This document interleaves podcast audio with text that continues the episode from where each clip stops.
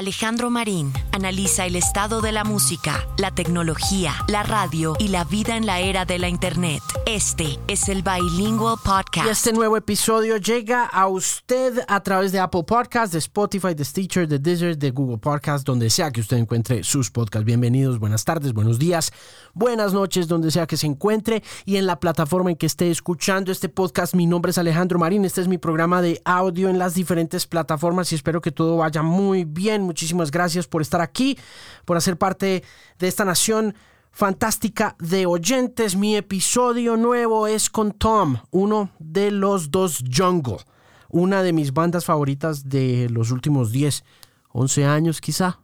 Un poco menos en realidad. Yo le había dicho a Tom que les seguía la pista desde 2010, 2011, pero fue realmente en 2013 el año en que aparecieron en mi radar. Y lo recuerdo mucho porque mi gran amigo fallecido, Edwin Alexis Niño, fue quien me los presentó ese oído maravilloso de Edwin, que siempre estaba inquieto y ávido de nuevas cosas, fue el que me dijo, oiga, escucha a esta gente. Y me puso, creo que fue en aquel momento Platoon.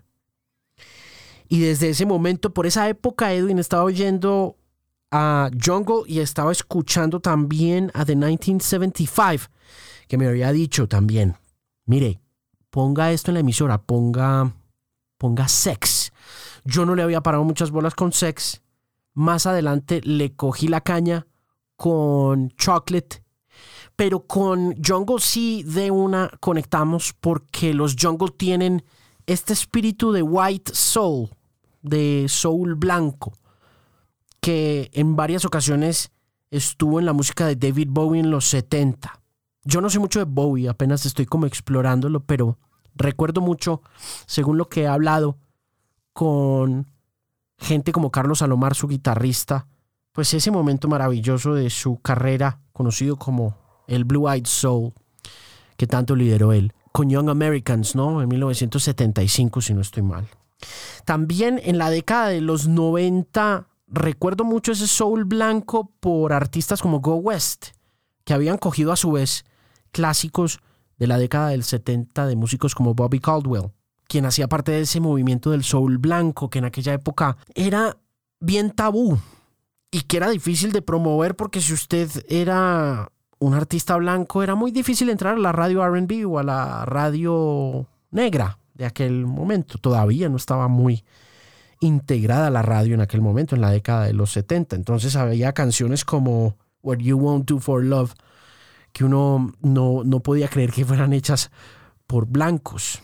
Y hubo momentos así muy interesantes de la música británica, ¿no? Hubo mujeres como Dusty Springfield, ¿no? Blancas que hicieron soul, con canciones como Son of a Preacher Man, eh, creo que se hace un poquito más atrás. Y los Jungle tienen ese legado que yo creo que se integró cuando aparecen Daryl Hall y John Oates en ese sonido de Filadelfia de los 70. De hecho, alguna vez mi amiga María Elisa ayer, la ingeniera, me decía que no le gustaban tanto los Jungle, que no le había gustado tanto Forever porque sonaban muy parecido a Hall Notes. Ya conectado como a ese sonido, hombre, eh, los Jungle resultaron ser para mí muy interesantes por ese lado musical porque entendía muy bien como esa, esa inspiración detrás de ese sonido negro siendo blanco. Y además de eso, pues los videos musicales me cautivaron para siempre los videos así, todos con Adidas y esas vueltas. Entonces les seguí mucho la pista, los disfruté mucho, los puse en la emisora hasta el cansancio, hasta que se volvieron un fenómeno aquí en Bogotá puntualmente. En algún momento transmití el primer show que hicieron ellos aquí en Colombia cuando le abrieron un concierto a Bomba Estéreo antes de que Bomba lanzara su álbum Amanecer, me acuerdo mucho. Pudimos transmitir ese show a través de la emisora de la X 103.9 FM. Y ya luego, en 2019, un año después de que se embarcaran en la gira para promover su segundo larga duración, Forever, que fue un disco que yo promoví hasta el cansancio también, con Heavy California, con Smile y con incluso algunas canciones que no salieron como sencillos, pero que sonaron en la emisora, pues porque yo las ponía así manualmente. Pudimos traerlos a un concierto de la X y ese concierto fue un éxito y, fue este, de estos últimos recuerdos previos a la pandemia muy gratos de ver ese Royal Center lleno de oyentes de la X más música y toda la gente gritando Jongo, Jongo al final del show. No, eso fue, eso fue un momento muy inolvidable. Ahí tuve la oportunidad de conocerlos a los dos, a Tom y a Josh. Ya tenían una banda muy armada que se veía como muy familiar, como una vaina muy de, de una, una especie como de comunidad, mucho más que un grupo de músicos. Y cuando empezaron a promover este nuevo álbum, pues obviamente ahí estaba yo al frente de primero en la X1039 poniendo las canciones que ya han sonado de este disco nuevo que se llama Loving in Stereo. Canciones que ustedes ya conocen bien como Keep Moving, que es la que más hemos movido. Luego de eso Talk About It, Romeo por último y más recientemente All of the Time. Entonces, aquí está la entrevista con Tom de Jungle. Son 25 minutos de puro fanboy.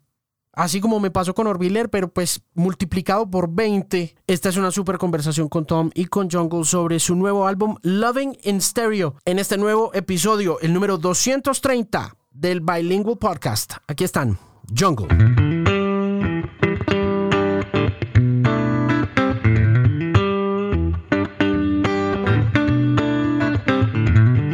How you doing, Alejandro?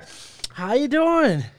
I'm good, man. I like your T-shirt, dude. Recording in progress. So you like I need some t- more. I need. s- I need some more Rick and Morty in my life, dude. There's not enough episodes, man.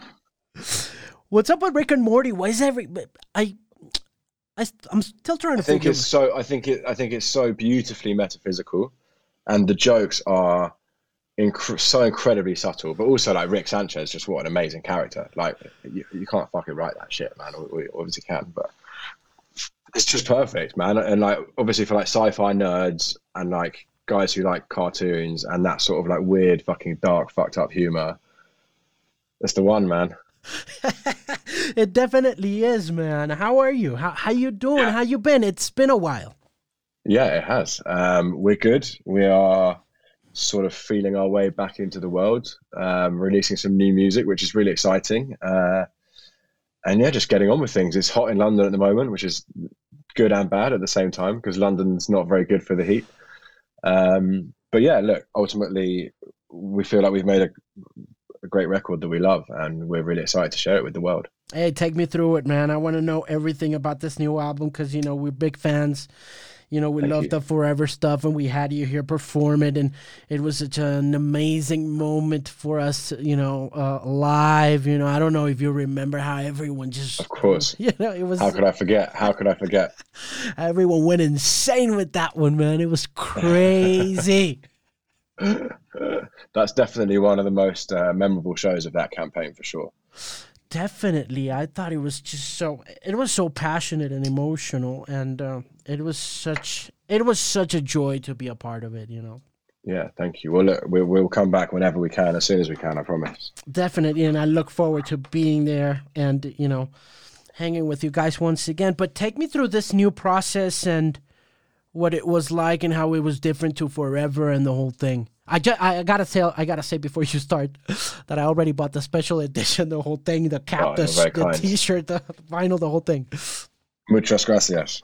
Um, well, listen, I think ultimately this record and everything that surrounds it, the visuals, the videos, the whole concept is is confidence and energy and and capturing an idea in its essential form, you know, not overcomplicating your ideas, not second guessing, you know, having the belief in your own creativity and the people around you that inspire you having the belief that like you're going to make something that you love and that you're invested in and that you want to go back to time and time again. And and we're just really proud of it. I think we've ultimately made a record that we feel like we've been trying to make for the last 10 years if that makes sense. Do you know what i mean? Like i think we've finally sort of reached the level of intensity and sonic uh, clarity um, that we've been reaching for for a long time now so it feels like jungle's kind of come home in a way Yeah. Did the pandemic uh, influence the music, or were you already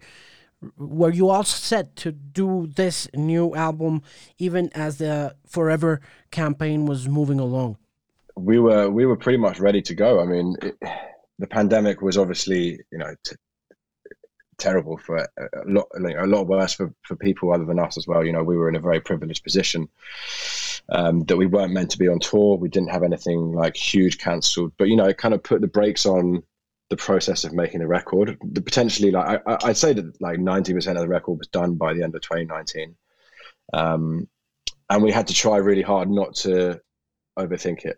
Do you know what I mean? We kind of like we had to like freeze time at the end of 2019 and then when we knew that we'd be able to sort of release stuff and it might be a little bit better for the touring horizon, we kind of got back into gear on the record and and finished it off sort of you know over over Christmas and the beginning of this year. So because for for us, like the fourth dimension of jungle is the fans and the live experience, and I think we wouldn't have wanted to release the record and not be able to give the fans the opportunity to see it in the flesh. You know what I mean? I think that's so important for us, and it really validates what we do because we stand on stage and, and we have people singing our songs to us, and it feels good because you've connected with people and and and and you feel like you've made a little bit of a difference somewhere. It seems to me as though ever since you guys started and we started playing your music and discovering you, you you've you've grown not only as musicians spiritually, personally, but also as a, as a band. Because back in 2011, 2010, I don't know, it was like I, I would see you guys lurking in the shadows, and then you know w- when we started chasing after you guys, going to Mexico City, and then you know uh, seeing you perform here at Stereo Picnic, it like you two guys would be the center of attention. But then, mm-hmm. you know, once once we saw you in May of 2019 perform, it was like a big family, right? Mm-hmm. It felt mm-hmm. like, oh my God, this is like a project that's getting huge. Am I right about this?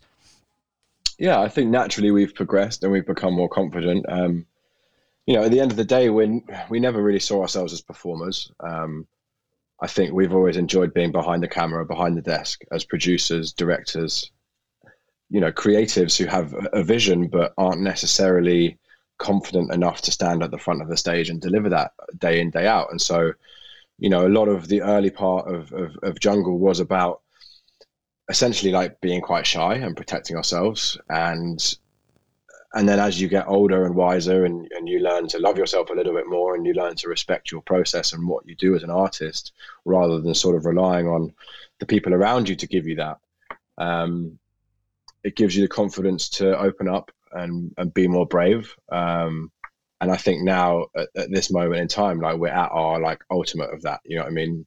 We're playing music on stage with our our really good friends who are just like unbelievably talented. I can't describe how good these guys are, and yeah, and I think that's reflecting in the in, in the music that we're putting on record now. You know? Yeah. When you start recording, does everyone in the in the group does uh, do all the friends participate in the recording or is it just you two guys you know figuring out what the idea is going to be like and then just bringing them over? It, it depends really. I mean like sometimes some of the songs it's just me writing or it's just josh or it's me and josh or it's a load of people in a studio. So the process we now have is is incredibly fluid and that's really beneficial because like it just means that you're you're not second guessing. Do you know what I mean? You're just letting everything come out in its natural way at its natural time. Um, you're not sort of pre-prescribing what it should be, what it should sound like. So we're just very reactive. And I think what we've tried to do on this record, well, what we've achieved on this record is capturing all of the ideas in their like earliest form and and trying not to over edit, trying not to think about if it's right or wrong. You know what I mean? If it feels good and it happened quickly, it's going on the record because that is that's where you're going to get that real synergy of energy, sort of naivety. There's this childish element to this record, I think, finally that we've found again. Like it's playful. Um, so yeah, it's just all kind of reflecting back to how we feel as people at the moment, like very confident, very happy, um, and just excited to be back out playing music and, and, and making records. How long does it take you to get it all together? After after you finish the campaign and and get in the studio?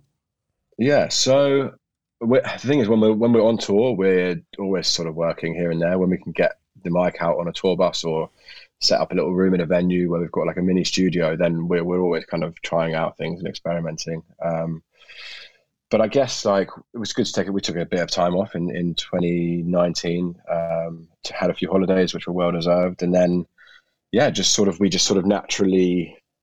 It comes to a point basically where we draw a line in the sand and we go, what's good, what's not, and all the stuff that's been sort of in the in the ring, or all the ideas, all the little like bits, then sort of get collaged together, and and and we make a record out of it all. Right. What? Where does a record start? Where does the album start? Does it start with a particular song? I mean, it has to eventually, right? So you've got to start with something. I know it's kind of obvious, but I guess I'm asking, like, like the first songs that w- we hear are uh, "Keep Moving." We get "Keep Moving" yeah. right off the bat. Yeah. Is that the first Yeah. one that pops up in, in in the creation of the album? Probably not. I think probably like Fire and Talk About It are two of the earliest tracks that we wrote. Um, and then it's just about piecing it together and what, what we think the audience want to hear first, what we think is a really good representation of the new direction we've gone in. You know, I think Keep Moving is, you know, it's not unfamiliar as Jungle, um, but I think it's more bold. I think it's got a little bit more like energy and, you know, it's the first time that we've delivered that real big choir and that group of vo- that group vocal that we've kind of always really tried hard to achieve but never really managed it and finally you know you have the confidence to to put a choir together of friends and colleagues and, and singers from around london um, and you get that sort of magic and that was really surprising to us so keep moving was like you know this is still jungle but there's something different here and there's something new for people and then we talk about it i think that's kind of the first track that we've put out now where I think people are beginning to understand that there is a new direction and there is a sort of a step up in, in, in a way. Are there strings on "Keep Moving"? Uh, yeah, very much so. Um, we Yeah. worked with we worked with an incredible yeah we worked with an incredible string arranger um, and did a big session at the end of 2019 and it's amazing man because you suddenly it just brings it to life. And I think we've always loved that that disco sound that 70s feel whether it's the Bee Gees whether it's Donna Summer do you know what I mean? It's like and when you're finally like hearing it played on your music and really working uh, but also feeling new do you know what I mean? I, I don't think we're I don't think we're just copying it. I don't think we're it's a pastiche of those styles. Um, I think what we've done is managed to find a way of updating it and bringing it to a new audience. Absolutely. And it's refreshing and uh, incredibly exciting once you hear those strings kick in. It's like it really gives you this adrenaline rush, you know? Yeah, It's really cool. I think you can just I think you can hear the realness, and that's potentially what we lose in a lot of music these days. yeah. You know what I did the other day? I was listening to James Brown's The Payback. And uh, Classic. and and the very end of that track has got this these strings and i was like you know that the very end of the payback Yeah. sounds like the beginning of keep moving and i was like i was in the it was i was like in the middle of a party and i was like oh shit this is gonna blow people's heads off because it seems it, it seemed like it was seamless and i was i was i was very happy to hear that because i like like like you said um it doesn't feel like you're copying anything and it's not a pastiche it's real it's the real thing it's 2021 happening you know it's really cool Yeah, thank you. It feels like that, and you know, we've always we've always worn our influences on our sleeves. Do you know what I mean? It's it's, but I think also we're influenced by modern music, essentially, like producers, new artists, people making new sounds. Do you know what I mean? When we started out, Child of Love, Jai Paul, Jay Dilla, huge influences on us, and, and what and what those guys do so well is they they they give you a little bit of musical nostalgia at the same time as hitting you in the face with something that you've never heard before. And we've always wanted to we've always wanted to surprise ourselves that way. that was another cool thing that happened right after you guys uh, kept on moving towards uh, the campaign of forever and was uh, watching you release this collection of DJ sets and music that you loved and I'd love to if you could take me through the process of what that was like uh, for you guys to sit and you know pick your favorites and put them out there you know on Spotify and Apple Music and all that stuff Yeah, sure. And we ended up doing a, a, a late night tales, which is great. You know, I know um, it's um, it's just really we've always loved music, and I think when you find a track and you have a connection to it, you you want other people to have that connection too. You want other people to be as excited as you were when they hear that music, and we've got folders and folders and folders of music that we DJ that we listen to that like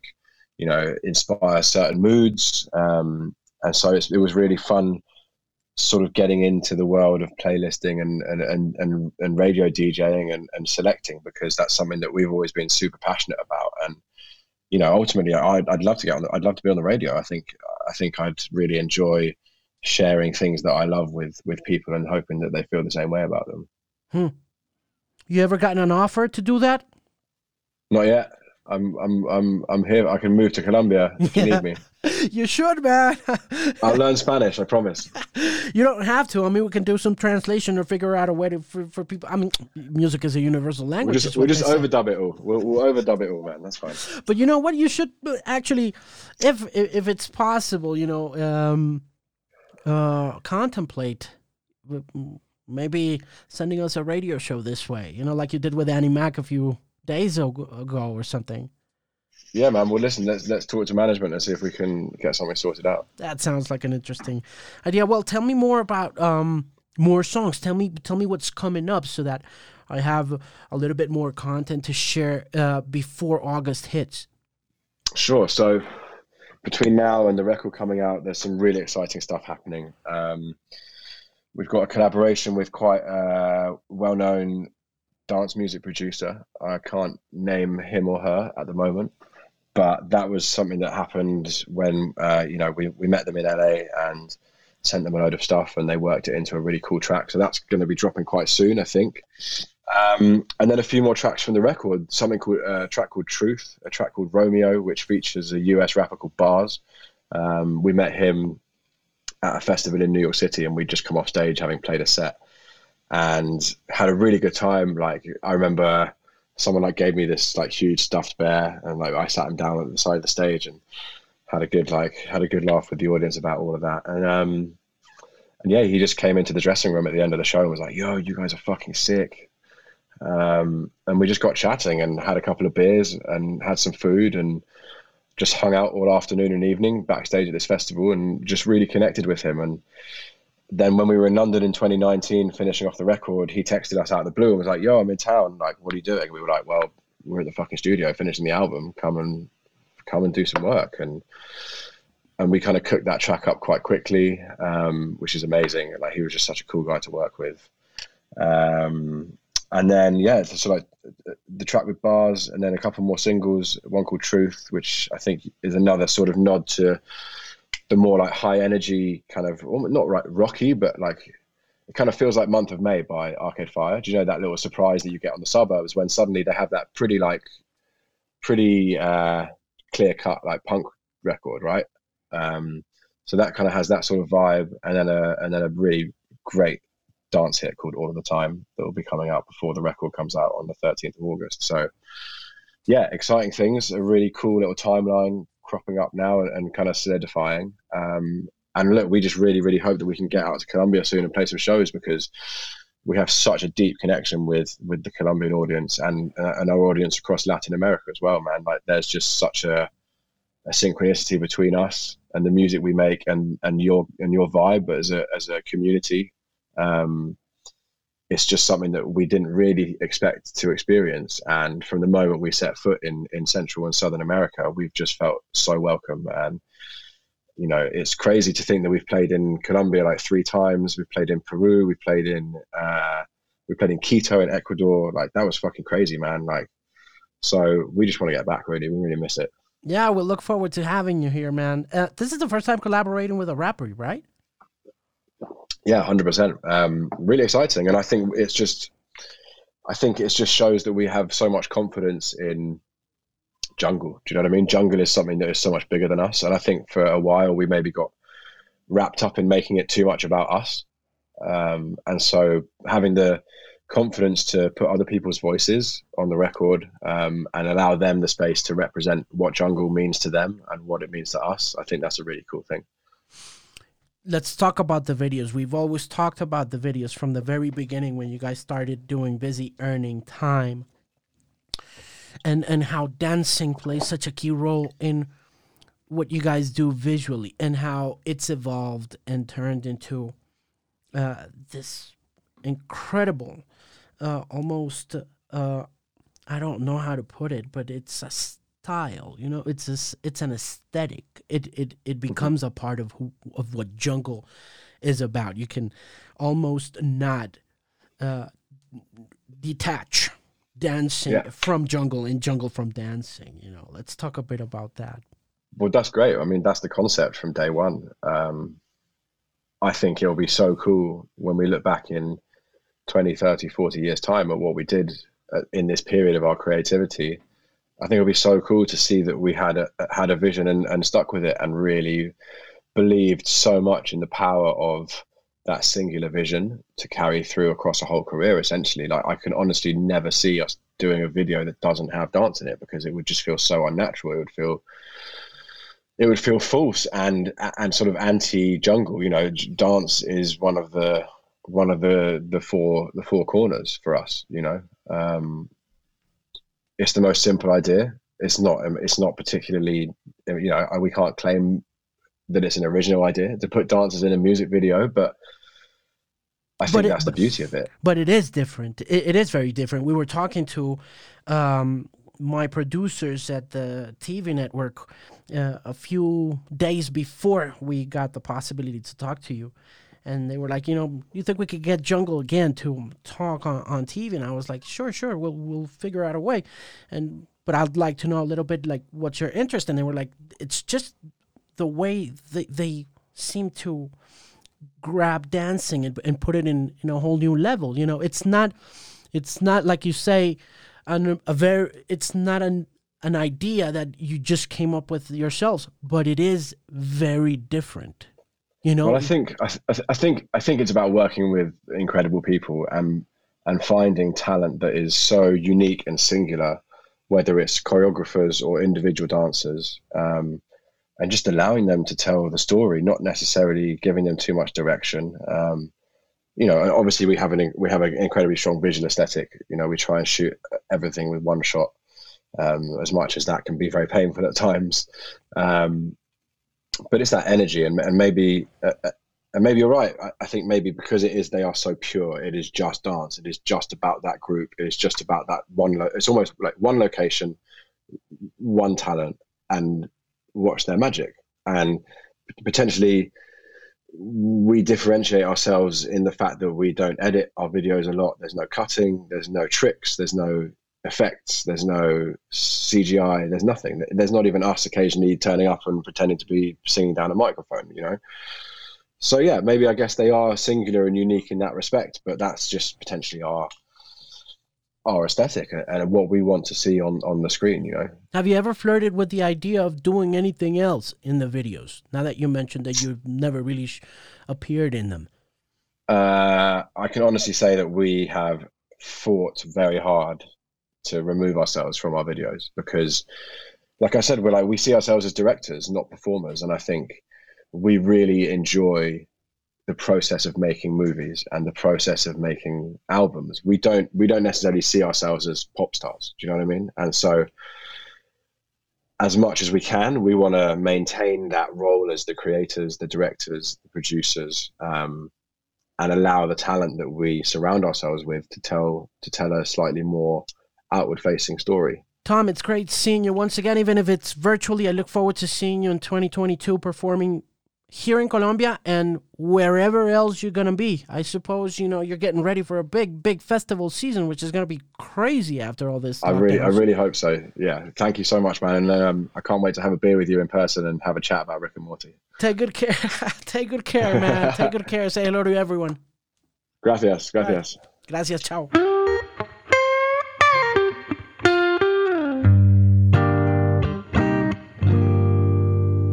Eso ha sido todo por esta edición número 230 del Bilingual Podcast. Muchísimas gracias a Tom de Jungle y a usted por llegar hasta el final de esta emisión. Recuerde suscribirse en donde sea que encuentre sus podcasts.